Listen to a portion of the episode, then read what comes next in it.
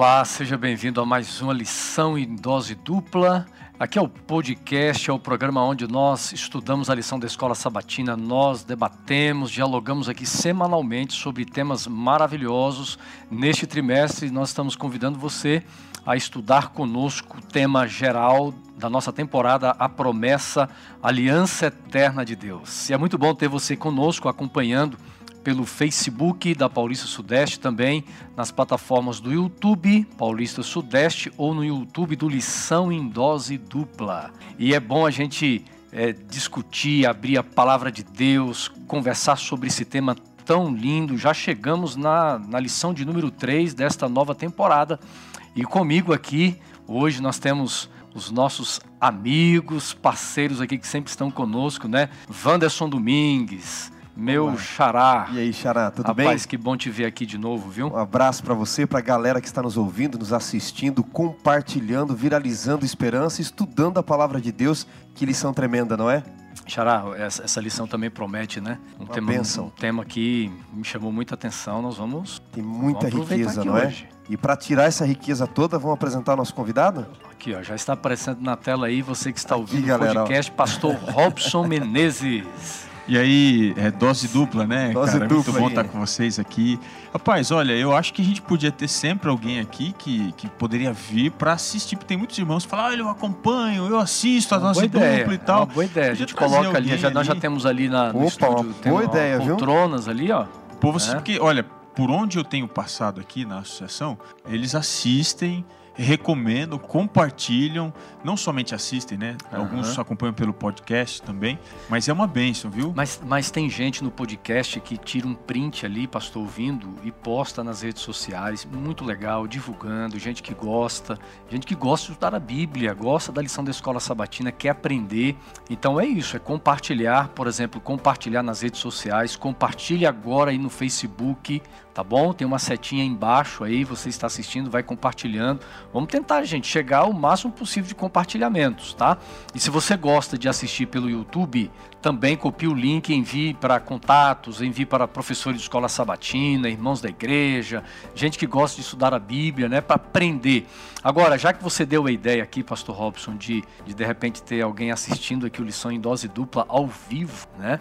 Xará, então nós vamos sortear Opa, nós vamos é a primeira sortear, vez? vai ser a primeira eu vou vez. testemunha aqui, maravilha. Vai ser a primeira vez, então nós vamos sortear é, na cadeira VIP. VIP do, do lição em dose dupla. Tem uma poltrona confortável ali, melhor do que a- as, as que nós Vem- usamos vem com aqui. direito ao almoço e tudo, xará? Rapaz, aí a gente precisa ver, né? Porque tem, depende do horário da gravação.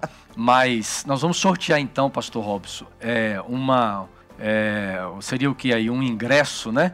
É um ingresso, um ingresso, Xará. Assistir em loco. Para assistir em loco, para assistir ao vivo aqui a gravação do lição em dose dupla. Então nós vamos fazer o seguinte. Então hoje nós vamos é, dar dois brindes. O primeiro é esse criativo do Pastor Robson, tá bom? Você tem que fazer o seguinte, é muito simples, tá?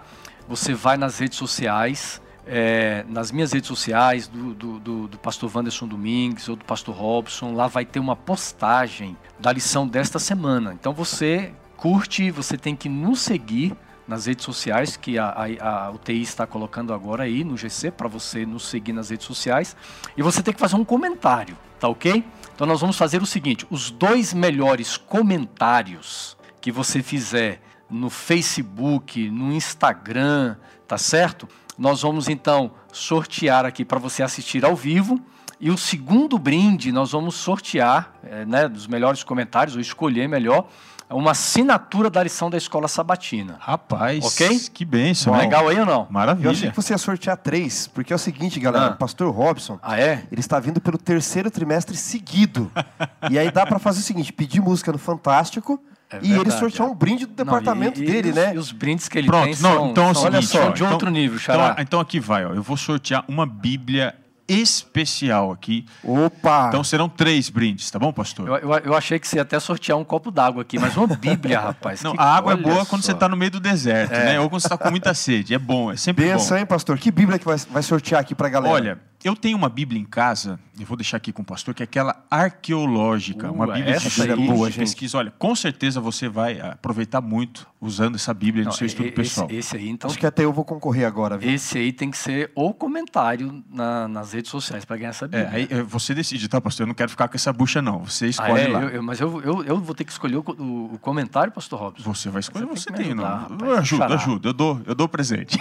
O Xará, o Xará vai ter que me ajudar também. Então, tá aí, três brindes. Você assistir aqui uma assinatura da lição da Escola Sabatina e uma Bíblia arqueológica, que é tremenda essa Bíblia. Então você tem que curtir nas nossas redes sociais o post tá, da divulgação desta, desta semana, do podcast ou do, do Facebook, enfim. E você vai escrever o melhor comentário que tem lá, ou, ou melhor, o seu comentário. Você pode marcar amigos também, tá joia? Mas tem que nos seguir também lá no Instagram, tá joia? É, eu acho que não ficou dúvidas, é, é muito fácil de você fazer isso aí. E logo, logo a gente vai revelar os, os ganhadores, as sortudas ou sortudos. Eu tenho percebido que a maioria que ganha são mulheres, viu? A mulherada. Rapaz, Acompanhando a- em peso a aí, né? mulherada Você ganha sabe até que os o Testemunhos Escondidos diz que a mulherada vai dominar o mundo, então É, virá elas, elas ganham todos os brindes. A, a- a maioria dos brindes aqui que a gente nós já sorteamos, ela- as mulheres ganham, né? Eu quero ver se um homem terá a capacidade de fazer um comentário, né? é, excelente para tentar ganhar um desses três Agora brindes mais aí, difícil. viu? Chegar É, no nível aí, né? Pois é, vamos lá, pessoal. Pessoal do podcast, vamos lá também. Não só escuta, não. Vai nas redes sociais e comenta. Você pode fazer um print de você ali ouvindo o podcast, tá? Da tela do celular. Você pode postar também, fazer o comentário, marcar. Aí você marca a gente lá e, e- e escreva o teu comentário, beleza? Muito bem, amigos.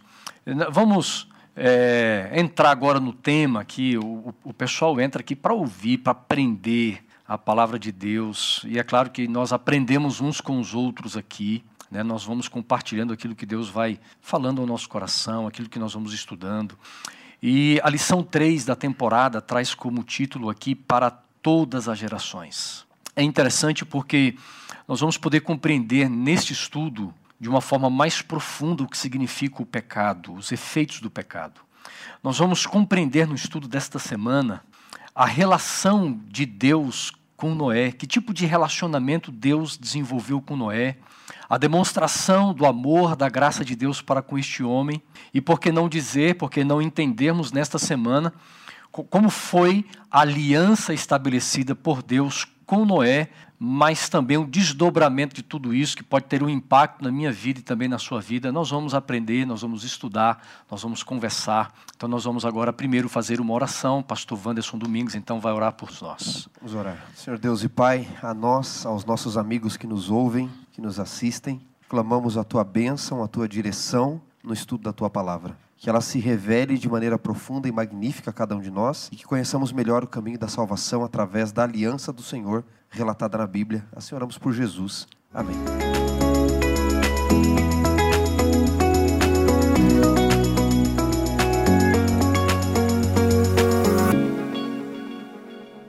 Amigos, interessante alguns textos da Bíblia aqui para nós eh, começarmos. Nós temos eh, duas referências aqui, já na lição de domingo do nosso guia, Gênesis capítulo 1, capítulo 1, verso 31, e depois também nós chegamos aí a, a, um outro texto que é Gênesis capítulo 6, verso 5. Interessante que eu vejo uma semelhança nesses dois versos da Bíblia. Diz assim que o Senhor viu, né? É, Gênesis capítulo 1, verso 31, diz que Deus, e viu Deus que tudo era muito, tudo muito bom. A perfeição da criação de Deus. Deus ele viu. Agora em Gênesis capítulo 6, no versículo 5, Deus também tem uma percepção na criação, mas é completamente antagônico, completamente diferente, pastor Robson. É, você gostaria de ler esse texto, Gênesis capítulo 6, versículo 5? É interessante porque Deus está vendo, mas agora são duas realidades diferentes. Diz assim o texto, Gênesis 6, 5. Viu o Senhor que a maldade do homem se havia multiplicado na terra e que era continuamente mal todo o desígnio do seu coração. Observa que é, exatamente a profundidade da comparação desses dois versos se dá como Deus sendo o agente da ação. É ele quem vê, né? Primeiramente ele vê o fruto da sua mão E naquele contexto, né, Deus havia pedido para que o homem crescesse, se multiplicasse, enchesse a terra. E agora, diante da realidade do pecado, o que Deus vê crescer, multiplicar e encher a terra é o pecado e a maldade. Xará, seria esse texto um resumo das condições sociais, espirituais, morais, um resumo, em poucas palavras, esse texto de Gênesis 6, capítulo 5, do que era a humanidade nos dias de, de Noé? De fato é, né? A gente vê aqui um, um contraponto entre a criação, como o pastor Robson mencionou. Se o homem seguisse os desígnios divinos, tudo estaria muito bom. Mas Adão e Eva quiseram seguir o seu coração, não é? Só lembrando, amigos, que lá em Gênesis Deus vai vendo que tudo é muito bom e depois diz que Eva olha para a árvore e diz que era boa. Uhum. Então Deus fazia o juízo correto e agora o ser humano toma o lugar de Deus, fazendo este juízo, decidindo o que é bom e o que é mal e seguindo seus caminhos. E aqui na história de Noé e dos seus contemporâneos, obviamente, nós vemos que o tempo que Deus dá para o mal se desenvolver é, os caminhos do homem, os caminhos da maldade não compensam. O Senhor olha em contraponto com a sua obra e tudo era ruim e até os desígnios do coração, aquilo que não era tão palpável, uhum. era péssimo também. Quando o homem resolve ser o Deus da sua própria vida, seguir os seus próprios caminhos, criar o seu próprio mundo, e a sociedade moderna tem uma tendência, né? Nós queremos criar os nossos messias, criar os nossos mundos perfeitos nesta terra, criar os nossos caminhos e juízos. Uhum. E qual é a consequência? É isso dos dias de Noé. Erro, é. pecado, maldição. É, é interessante porque quando a Bíblia diz que Deus vê é uma forma diferente da nossa, Deus consegue ver a realidade, aquilo que vai além dos olhos humanos. É, muito além desse texto bíblico resumir as condições do ser humano, mas também é um texto que resume a capacidade de Deus de enxergar, de ter um juízo de uma forma exata, né, Xará? É, é fantástico, porque não só mostra a, a, a, um diagnóstico das condições do ser humano, desse planeta em si, mas também aqui revela um atributo extraordinário da, da pessoa de Deus. Sim, olha, notem, vocês leram, Robson leu aqui o verso 5, né? Viu Deus. Aí de, depois você desce, você acompanha ali o verso 11, a terra estava corrompida à vista de Deus. Uhum. E aí você tem o verso 12. Viu Deus a terra e eis que estava corrompida. Então notem que o escritor está dando esta ênfase. A aliança que nós estamos tratando no contexto maior, não é? A aliança ela sempre é executada com um soberano. Não existe aliança se não houver um poder soberano. Eu faço um acordo com o pastor Robson. Mas se não houver um poder para controlar este acordo, uma força maior, a gente pode descumprir e aí fica na força de um e do outro. Então Deus ele é o juiz maior do universo. E é ele quem está decidindo o que é certo e errado aqui. Ele é o soberano, ele é a verdade maior. E com Noé, já que a maldade está presente, nós vamos ver uma aliança um pouquinho diferente da aliança uhum. que ele faz com Adão, né? Uhum. Porque a aliança com Adão, ele está construindo ali aquela aliança no mundo perfeito. Aqui você vê salvação e juízo presente. Uhum. E o juízo está presente aonde? Onde Deus diz que a maldade é maldade, que o pecado é pecado. E muda muito a perspectiva da aliança é, num contexto onde há a ausência do pecado e agora a presença do pecado. Pastor Robson, falando de presença do pecado, nós encontramos aqui já nesse início da história de, de Noé, esse relacionamento de Deus com ele, nesse texto bíblico, esse, esse desdobramento.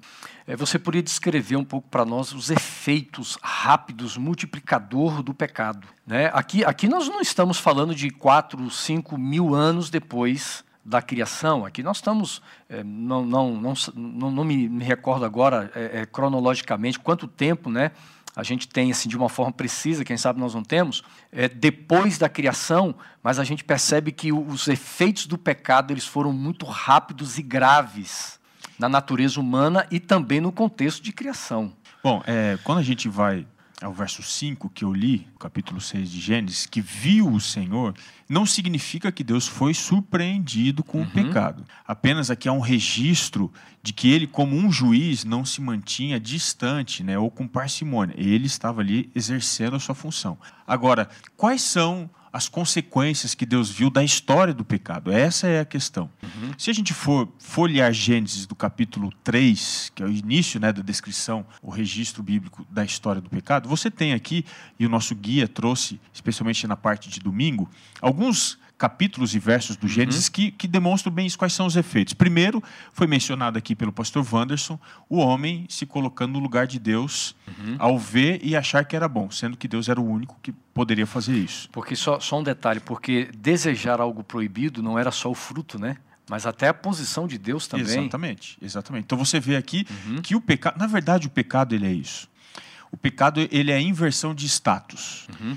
Por exemplo, a criatura querer se colocar no lugar do criador. Esse é o pecado. E engraçado que o pecado ele é uma degeneração muito parecida em processo, em status, do que é a graça. Porque se o pecado é a criatura se, se colocar no lugar do criador, a graça é o criador se colocar no lugar da criatura. Então veja, Uhum.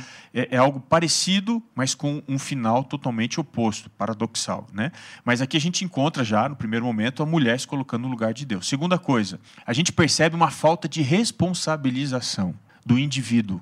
O pecado ele propõe uma autonomia do indivíduo, mas ao mesmo tempo tira do ser humano a responsabilidade. Então, você percebe, Deus chega para Adão e diz: Não, não sou eu o culpado, é é a mulher. A mulher diz: Não, é a serpente. Assim você vê esse um outro efeito terrível. Outro efeito, é, você percebe Caim.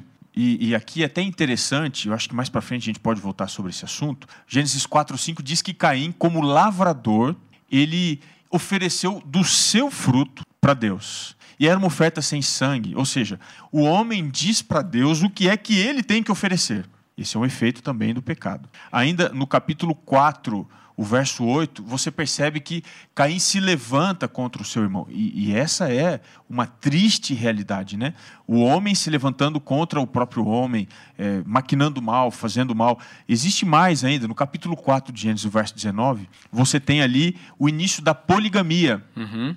Você percebe ali que agora o, o relacionamento, ele natural, como fora instituído por Deus, já não basta mais no contexto de pecado. O pecado, ele é uma degeneração da essência do relacionamento. Então, ele sempre vai querer que você faça algo mais corrompido, algo pior. Por isso que quando alguém começa a, a ver pornografia, começa a, a- ver esse tipo de coisa, ele não para, e ele vai além, ele começa a se envolver com coisas piores, até que ele vai ter um relacionamento extraconjugal e de repente isso já não é suficiente, vai ter um relacionamento bestial, assim vai a humanidade. E mais um efeito aqui, para a gente não enumerar todos, a gente vê aqui espírito de vingança também, Gênesis 4, 23, quando ele se levanta dizendo assim: Olha, eu vou vingar, eu vou matar, vou fazer justiça. Sendo que na Bíblia, quem faz vingança é Deus, então a independência de Deus. E ainda. E, e- e que é, e- que é uma vingança completamente diferente. Exatamente. Que, que aparece não é baseado na justiça, né? Mas É. sim num juízo deturpado. Uhum. E ainda a gente percebe uma coisa que não é muito mencionada dentro desse contexto aqui de degeneração, mas é a, a mescla de casamento, ou seja, a mistura Uhum. dos fiéis com os infiéis. E talvez aqui resida o ponto mais crítico da degeneração, porque quando eh, o pecado ele entra na família e ele destrói o formato da família criado por Deus, aí a sociedade está exposta Uhum. sua- à sua pior versão. Muito bom, viu, Pastor Robson? Eu quero ver a capacidade que o Xará de sin- sintetizar uma aplicação aqui, que eu acho que vale a pena. Diz, diz o texto do capítulo 6 de Gênesis, verso 6, o Senhor ficou triste, estou lendo numa versão aqui, por haver feito o homem. Algumas dizem, Deus se arrependeu, Xará. Algumas versões traz a, a expressão se arrepender, né, de fato, né? O arrependimento da Bíblia divino, isso ocorre algumas vezes no Antigo Testamento, não é o arrependimento humano, né? É uma tristeza, de fato, por isso que algumas versões traz a palavra tristeza, né? É, diante da maldade do ser humano. É uma tristeza diante do propósito não cumprido da criação. Ele, ele cria você para algo tão elevado e ele olha para você, você vê reduzido à imagem do diabo, né? Criada a imagem de Deus, reduzido à imagem de Satanás. E quando Deus olha o propósito de Adão e ao que os seus filhos chegaram, é uma tristeza, seria a melhor tradução, diante da situação que eles estão vivendo. Uhum. Muito bem, nós vamos agora Só, ler. só, pastor, desculpa complementar uma pergunta que você havia pastor. feito. Com É certeza. quanto tempo né, Ah. é, havia desde a criação até o dilúvio? Eu fui dar uma checada aqui, mas é, são 10 gerações que Gênesis relata. Uhum.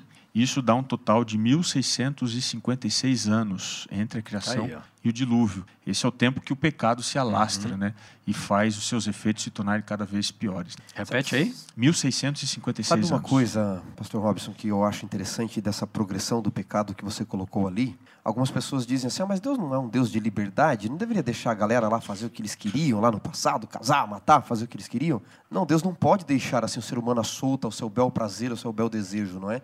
Por quê? Você começa a perceber que o pecado está corrompendo o propósito de Deus, mas corrompendo o próprio ser humano. E se Deus vai deixando à solta a liberdade como libertinagem, na verdade, o que iria acontecer? Eles se auto, eles destruiriam uns aos outros e depois se autodestruiriam. Os prazeres estão falando como deuses, não é? E quando algumas coisas humanas falam como Deus, o demônio Uhum. mora logo na esquina. Eles se tornam demônios, eles se destroem e depois se autodestroem. Então, se Deus deixasse a coisa continuar da forma que estava, eles iriam destruir uns aos outros, iriam continuar praticando abominações e justiça contra os mais frágeis, e depois iriam se autodestruir e acabaria tudo. Então, Deus interfere para salvar, né? Uhum, exatamente. É, chegando aqui nos versos 8 e 9 do, cap- do capítulo 6 de Gênesis, diz assim: Porém, Noé encontrou favor, encontrou graça aos olhos do Senhor. E o versículo 9: E são estas gerações de Noé. Noé era homem justo e íntegro entre os seus contemporâneos, e Noé andava com Deus. Eu queria que vocês eh, pudessem trazer, fazer uma exposição para nós agora, porque é impressionante as palavras que nós estamos encontrando aqui. É a primeira referência dentro da Bíblia, não só eh, no Velho Testamento, mas em, todas as, em toda a Escritura, a referência à graça, que é o verso né, principal eh, da, da semana, que é Gênesis 6, verso 8. Porém, Noé encontrou favor, ou encontrou graça aos olhos do Senhor. E como nós podemos entender esta palavra graça apresentada aqui, à luz da aliança e à luz também do plano da redenção, do plano da salvação? Porque é, o contexto de Noé tem a ver com salvação e redenção, né? Eu, eu queria comentar um pouquinho sobre isso, fazendo um contraste para a gente entender o que, que é graça, o que, que é esse favor. Quando a gente vai pesquisar a aliança que Deus faz com Noé, essa aliança ela é muito parecida com a aliança que Deus fez com Adão. Por exemplo, olha, quando você vai lá em Gênesis capítulo 1, verso 28, diz lá o texto, né? Deus abençoou Adão e Eva. Exato. Aí você vai no capítulo 9 de Gênesis, Repete, né? você vê Deus abençoando Noé e seus filhos. Você tem lá em Gênesis 1, 28, Deus pedindo para que o homem crescesse e multiplicasse. Lá em Gênesis 9, verso 1 e 7, Deus também repete isso. Já lá em Gênesis 1, verso 28, há uma menção das aves do céu, dos animais da terra, dos peixes do mar. E lá em 9, 2, também a mesma menção. Então, o que é favor e graça no contexto da aliança? É Deus restaurar um estado anterior, prévio, sem a presença do pecado, sem a presença dos efeitos nocivos. Então, essa, esse ato de achar graça sempre vai colocar o ser humano não como agente, mas como reagente. Por isso, a graça é a ação divina que encontra uma resposta humana para é, um ato sobrenatural de restauração. Isso é muito importante a gente entender a partir da história de Noé. E ele é o grande exemplo, porque foi através de Noé que Deus começou a ilustrar o que seria a restauração ao estado primeiro, sem a presença do pecado. Viu, Xará? Interessante porque a aliança que Deus faz é, não torna Noé justo e íntegro após a aliança. Ele já andava com Deus. Exato. Ele vivia esta integridade com o Senhor. O texto menciona né, algumas vezes não é, que Noé andava com Deus, Noé era justo e íntegro no meio de uma, uma nação corrupta, de uma geração corrupta. Mas é curioso porque o pastor Robson fez o paralelo com o capítulo 9, não é? A gente vai chegar lá ainda, mas observem que depois do, do dilúvio, quando Noé ele acaba de oferecer um sacrifício diante de Deus, aí Deus aparece no capítulo 9 dizendo: Olha, toda a terra é má, todo ser humano é mau em seus desígnios. Ele salva Noé, Noé acaba de fazer um sacrifício, e ele aparece dizendo para Noé: Olha, todo, todo mundo é mau, todos os seres viventes são maus, não é? É, toda a carne é corrupta, eu não vou mais destruir por causa da minha graça mesmo. Então, Noé ele é um pecador, ele é uma pessoa que tem seus erros, mas ele é uma pessoa que ele cai na mão de Deus, diante de Deus, ele procura andar com Deus. Nós não estamos falando aqui, amigos, de perfeccionismo, quando diz que não era íntegro e não era justo. Nós estamos falando de uma pessoa que, no meio de uma geração má, ele andava na contramão, não é? Eu, eu tento exemplificar essa questão da seguinte forma: é a mesma coisa de você cair no poço do elevador ou tropeçar dentro do elevador. Você caiu da mesma forma, mas se você cair dentro do elevador, você continua subindo. Noé tinha seus erros, Noé tinha seus defeitos, mas no meio de uma geração corrupta, má continuamente, Noé buscava fazer a vontade de Deus, apesar das suas falhas. Tanto que, logo depois que passa o dilúvio, o que, que Noé faz? Ele vai se embebedar, né? Vamos comemorar, né? E ele acaba errando de alguma forma. Mas essa graça era que ele, mesmo tendo seus erros, ele procurava servir a Deus. E é isso que Deus está olhando também, porque senão seria salvação só pelas obras, né? É, é mais ou menos um, um caso de alguém que você vai ajudar e essa pessoa não dá uma resposta positiva a uma ação que você está fazendo. Né? É, Deus, ele trabalhava com todos. Por que, que Noé achou graça? Porque foi o único que conseguiu responder efetivamente aquela, aquele impulso de restauração, de regeneração. E, e, é por isso que a Bíblia diz que ele achou graça. Não é que ele foi escolhido em detrimento dos demais, é que ele era o único ainda capaz de responder positivamente e efetivamente ao chamado de Deus. E isso faz dele ser o único, né, que achou graça no meio de uma geração corrompida. Só lembrando aqui, né, Robson, que muitas pessoas ajudaram na arca. Né? Ellen White, autora americana e voz profética aos adventistas, ela diz que muitos que se perderam ajudaram na construção da arca também. E, e até conversões, muitos converteram e morreram antes do dilúvio. Exato. Matusalém, por exemplo, ele é um dos que uhum. ajudaram, não é? E morreu um pouquinho antes. Então, alguns morreram antes, não puderam entrar na arca por um motivo óbvio, e outros perderam a fé. Uhum. Então, muitas pessoas estavam ali ajudando, Noé não era o único.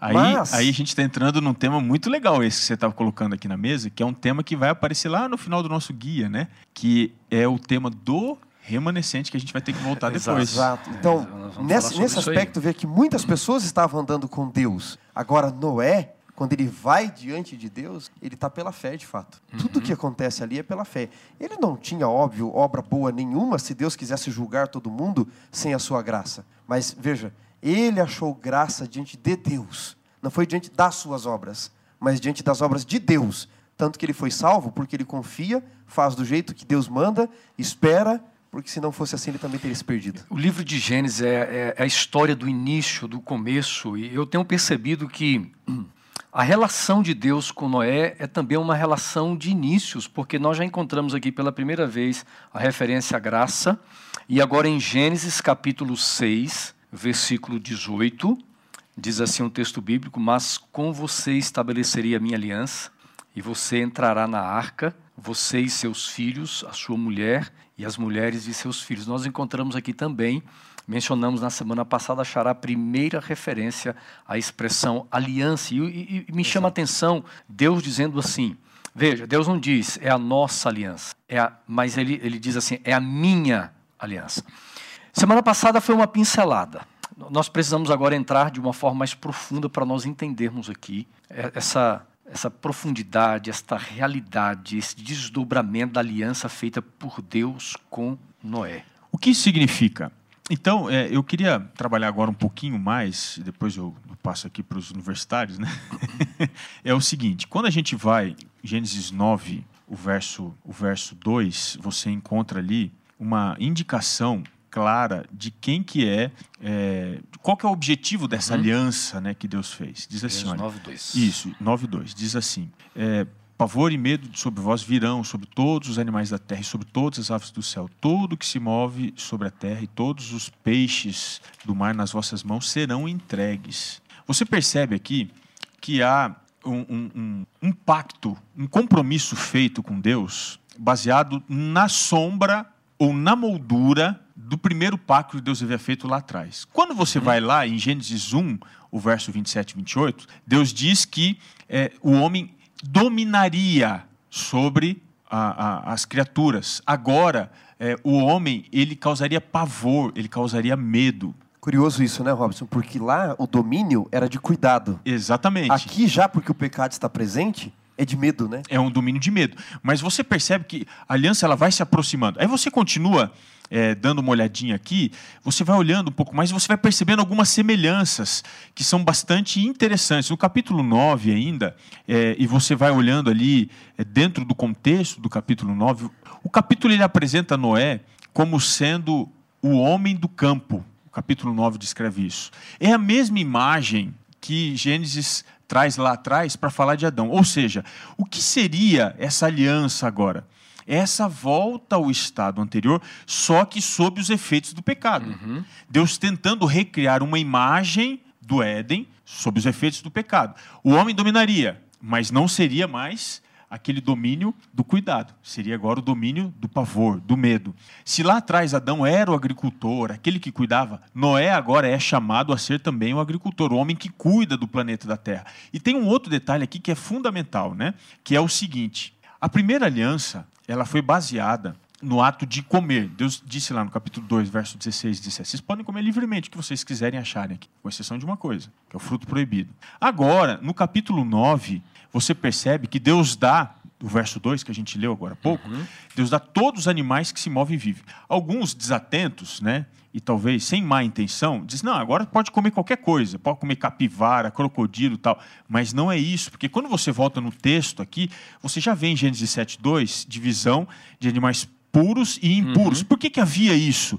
Lá no capítulo 8, verso 20 de Gênesis, você encontra ali: levantou Noé um altar ao Senhor e tomando de animais limpos e de aves limpas. Ou seja, os animais limpos eles tinham uma dupla função: a alimentação e o sacrifício para a adoração. Uhum. Ou seja, a segunda aliança ela é baseada com coisas bem parecidas. O homem dominaria, não mais como cuidado, mas como medo, e ele agora teria não o fruto da árvore da vida, mas ele teria os animais limpos, ou seja, aquilo que pode ir à mesa é que pode ir para o altar. Ou seja, eu consumo aquilo que eu sou o altar da vida. Nesse contexto, a segunda aliança é uma tentativa de Deus de aproximar a humanidade uhum. e dar a ela o benefício de viver em adoração na presença dele, coisa que nós havíamos perdido lá atrás. Curioso, né? Porque quando reis estabeleciam aliança, a aliança que é dos moldes reais do Antigo Testamento, do mundo antigo, quando reis estabeleciam, imperadores soberanos estabeleciam alianças com reis vassalos, se o rei quebrasse a aliança, ele entrava e matava. Deus aqui ele restabelece a aliança para salvar para que ele viva, não é? Olha que Deus é esse. Agora, no capítulo 6, no verso 18, que vocês leram, está escrito assim, né? Contigo, porém, estabelecerei a minha aliança. De fato, aqui é a primeira aparição da palavra berit. Mas nós já até uhum. mencionamos, Oséias 6, 7 diz: Eles quebraram minha aliança com Adão. Então já havia aliança com Adão, embora a palavra aliança apareça aqui. E a palavra berit, ela vem acompanhada no Antigo Testamento de algumas versões de algumas uhum. outras palavras, não é? é? Uma das palavras que aparece é karat, karat berit, uhum. né? Vai ser mais com Abraão, que ele parte, né? É o cortar. Eu vou né? cortar uma aliança e Abraão corta os animais. Uhum.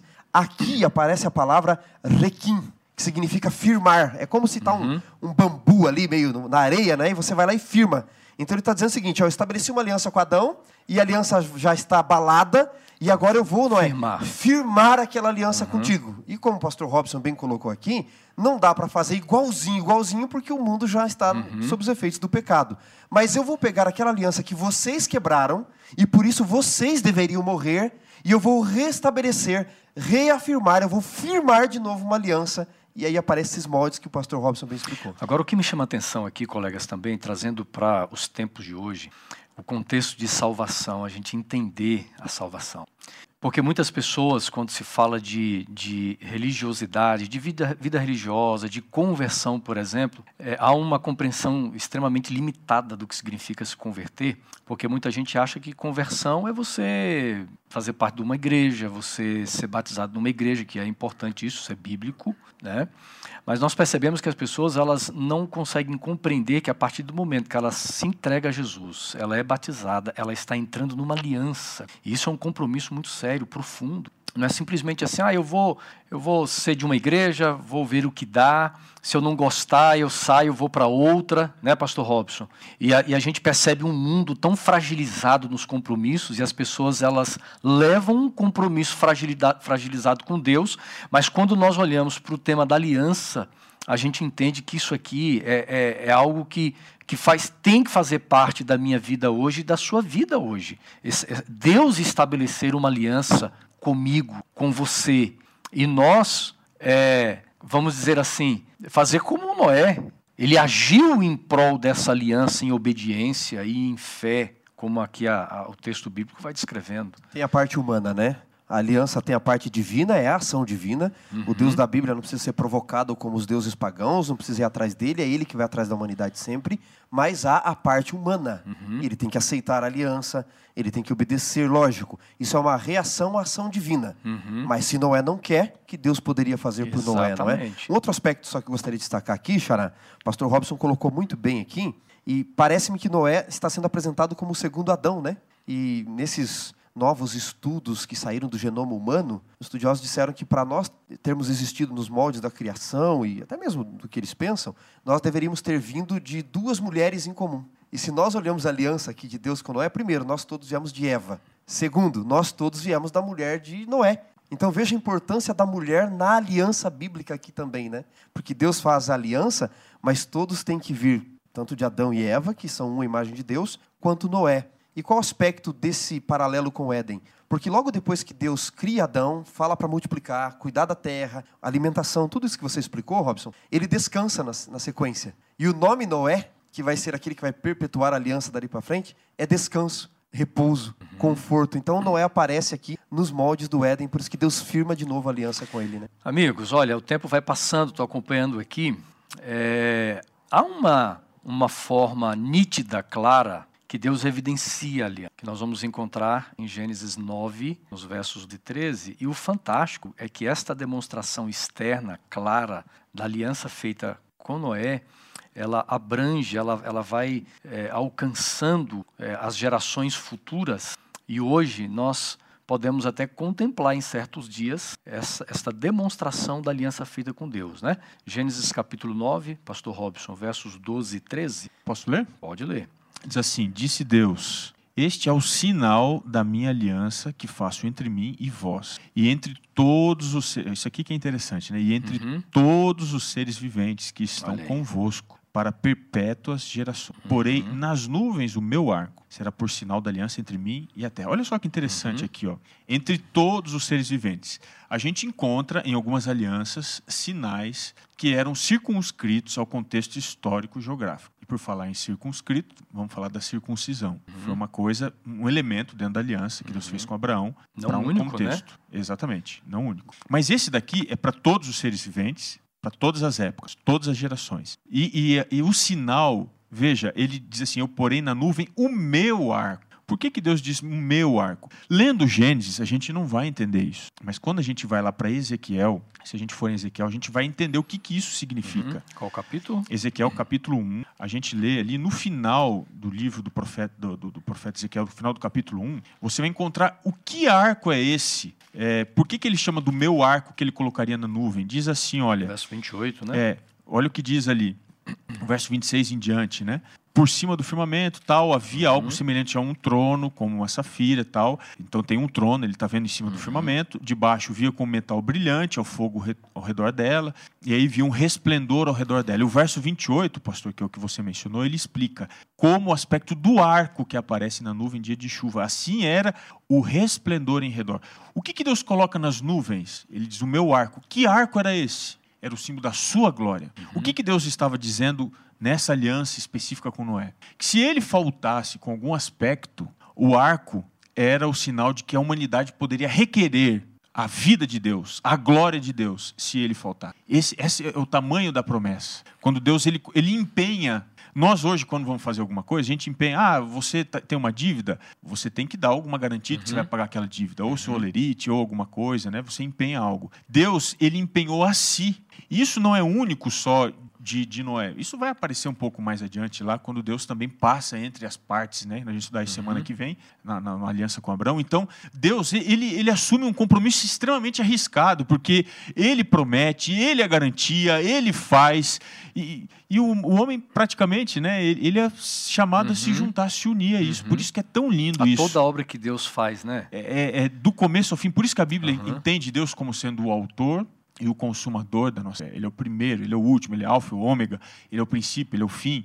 Então, é, Deus é, é esse, ele, ele, coloca de si. Uhum. Quando a gente vê uma, uma nuvem é, carregada depois de uma tempestade ali e um arco passando, ah, que bonito isso. Mas a gente às vezes não reflete uhum. que Deus está dizendo assim: olha, se eu faltar com a minha aliança, vocês têm a minha vida em suas mãos. Porque não é apenas aí a promessa de que a terra não seria mais destruída por um, mas a, o desdobramento desse conceito da aliança ele é muito maior do que isso. Agora, Xará, o que me impressiona depois da explicação do pastor Robson, é a gente percebeu o seguinte: é, o mundo adotou vamos dizer assim, as cores do arco-íris para representar tantas coisas, tantos significados, e, e, e muitos deles até completamente é, é, contrários aos valores de Deus, e a humanidade não entende o significado profundo do que é é, o sinal que às vezes nossos olhos podem ver, que mostra muito mais do que cores lindas no céu, mas representa a glória de Deus, um Deus vivo, um Deus grandioso, um Deus que salva e que ama os perdidos. Exato, não é?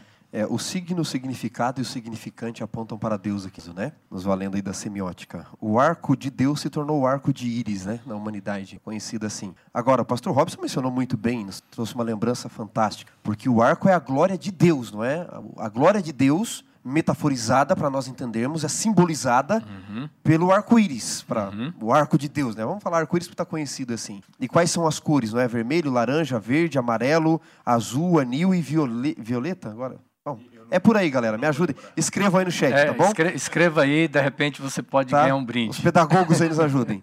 Agora veja, quando você vai para Ezequiel 28, 13 em diante, falando da queda de Lúcifer ali, que é um texto que pode ser aplicado, ele fala: Tu andavas no jardim do Éden de todas as pedras te cobria, do topázio, do ônix, do berilo, do diamante, é, do jacinto e assim vai, da esmeralda, que são as cores do arco-íris. São as Ou mesmas seja, cores. Onde que ele estava? O céu não é só de ouro, o céu é colorido. Uhum. Porque a glória de Deus não é só dourada, uhum. ela é uhum. colorida. Quando você vai para Êxodo 28, a roupa do sacerdote, as pedras no seu peitoral. Só vou mencionar isso, vocês podem ler depois na sua casa aí. E a própria tenda do deserto tinha as cores do arco-íris. Por quê? Porque era da glória de Deus. Quando a gente vai para Apocalipse 4, que tem a visão ali, João tem a visão do trono de Deus, ele vê também semelhante a um arco a glória de Deus. E se você ler com cuidado Apocalipse 21 e 22, ele vai dizer que o muro da cidade, as ruas da cidade, são dessas pedras, ou seja, a cidade de Jerusalém não é só dourada, é colorida, porque toda a cidade reflete a glória de Deus. Uhum. Agora, por que o arco como símbolo da aliança?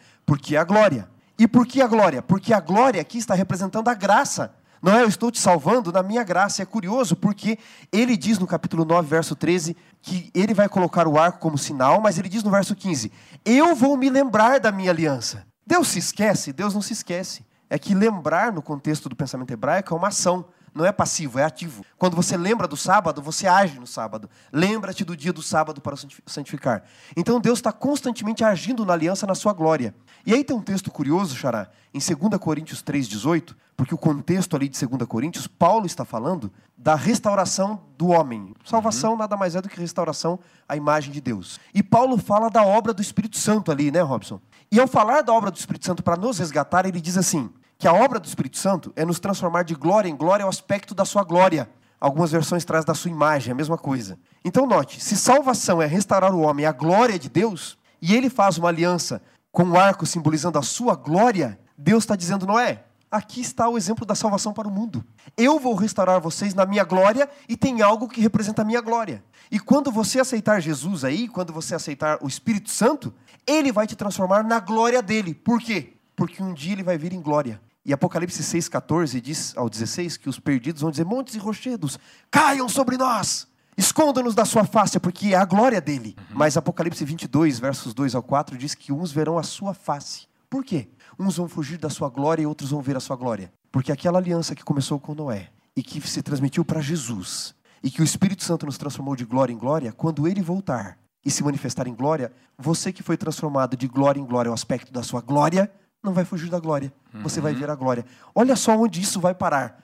De Gênesis isso, Apocalipse, né? E isso é um processo, né? Por isso uhum. que é importante. Deus, Deus faz lá com Noé, mas é, é, é, é como se fosse uma perspectiva de uma realidade não, uhum. é, não pontilinear, é, mas ela é linear. Uhum. Né? Esse, esse, é um processo que dura uma isso é vida extraordinário. Inteira, né? Fantástico, viu? Agora, é, voltando aqui, é muito bom nós estudarmos, e, e, você tem percebido que nós lemos o texto bíblico, e eu quero trazer mais um texto aqui, para nós é, concluirmos o nosso de hoje, que está em Gênesis capítulo 7, verso 23. Veja bem, nós já falamos que aqui é, um, é uma história de inícios, né? nós temos a primeira menção à graça, nós temos a primeira referência à aliança e agora também a primeira referência a um dos temas mais lindos, extraordinários das Escrituras, porque tem a ver com salvação, com a redenção. Lembra que nós mencionamos no primeiro estudo? Ao estudarmos Gênesis e Aliança, nós vamos perceber que a história não é sobre Adão, Exato. sobre Eva, sobre Noé,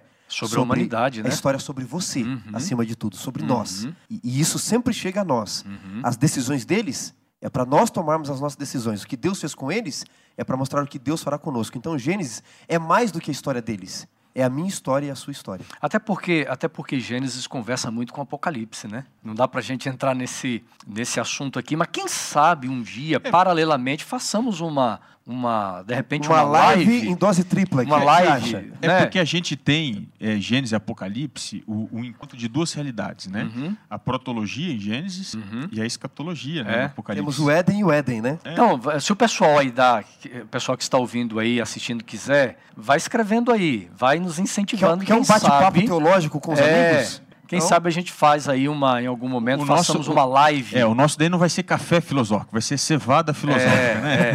A gente faz uma live debatendo Gênesis, Apocalipse, essa relação Bacana, hein? tremenda. Mas vamos, vamos ao A texto. intertextualidade Gênesis É. e Apocalipse, né? Vamos ao texto. Pastor Robson, leia Gênesis 7, 23. Esse verso é muito lindo por essa razão que o pastor colocou aqui. Assim foram exterminados todos os seres que havia sobre a face da terra. Isso aqui é forte, hein? O homem, o animal, os répteis e as aves do céu foram extintos da terra. Ficou somente Noé e os que com ele estavam na arca. Aqui está a expressão chave para a gente entender. Ficou. A minha, a minha versão traz ficou, uma outra traz restou.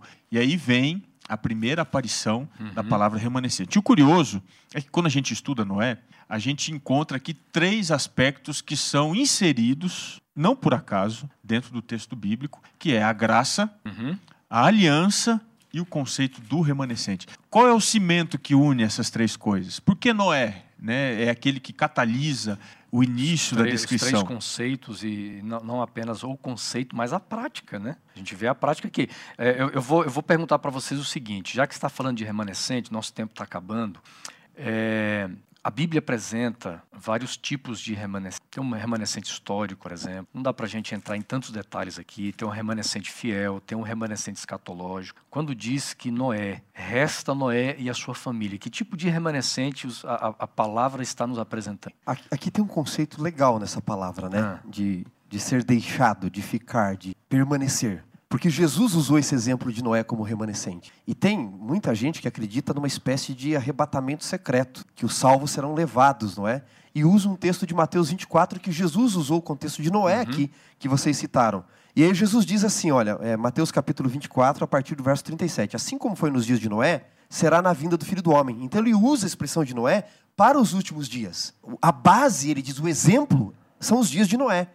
E ele diz, nos dias de Noé, eles comiam e bebiam, casavam, davam-se em casamento, verso 38 de Mateus 24, e não perceberam senão quando Noé entrou na arca, e também veio o dilúvio e levou a todos, ele vai dizer. Então olha curioso, ele diz, os dias de Noé será assim nos dias do Filho do Homem. Nos dias de Noé, eles comiam e bebiam, ninguém percebeu, senão quando veio o dilúvio e levou a todos. Ele diz, assim será nos dias do Filho do Homem. Dois estarão no campo, um levado e deixado o outro. Dois no moinho, um levado e deixado o outro. E com base nisso, Robson, falam de um arrebatamento secreto.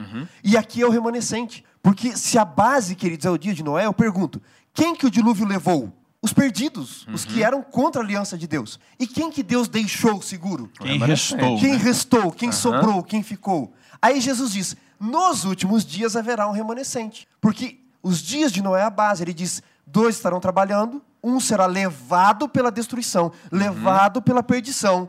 E o outro será deixado, vai restar para a eternidade, ficar para a eternidade. E as pessoas dizem: não, eu quero ser levado. Eu não quero, porque esse levado aqui, dos dias de Noé, é o perdido. Eu quero ficar para a vida eterna. Amém. Que bonito. permanecer. A gente precisava, quem sabe, fazer uma rápida explicação é, dos três diferentes Uhum. e, mais importantes tipos de remanescente. Né? O fiel, o histórico e o escatológico. O fiel é, é aquele exemplo que você encontra de alguém que permaneceu fiel, que foi fiel a Deus, cumpriu. O histórico é, nunca alguém pode dizer, como Elias pensou e ousou dizer, Uhum. só eu. Sobrei, né? Havia sete mil. Ainda havia sete... Ou seja, o remanescente E, histórico... e, e entra também, acho que dentro do contexto da- da- da- dos que voltaram do exílio, né? Exatamente. Também Deus tinha um, re- um Aham. remanescente, um restante. Porque é o seguinte, a, a palavra remanescente, uma coisa que talvez não dê tempo de a gente explicar com profundidade, ela evoca angústia, tribulação, provação. Sempre se sabe remanescente diante de uma tribulação, diante de uma angústia, de um contexto de juízo. Assim, o, o remanescente histórico é aquele que Deus conserva desde os primórdios. E, e, com certeza Noé não é o primeiro remanescente. Nós entendemos aqui primeiramente o remanescente. Até que finalmente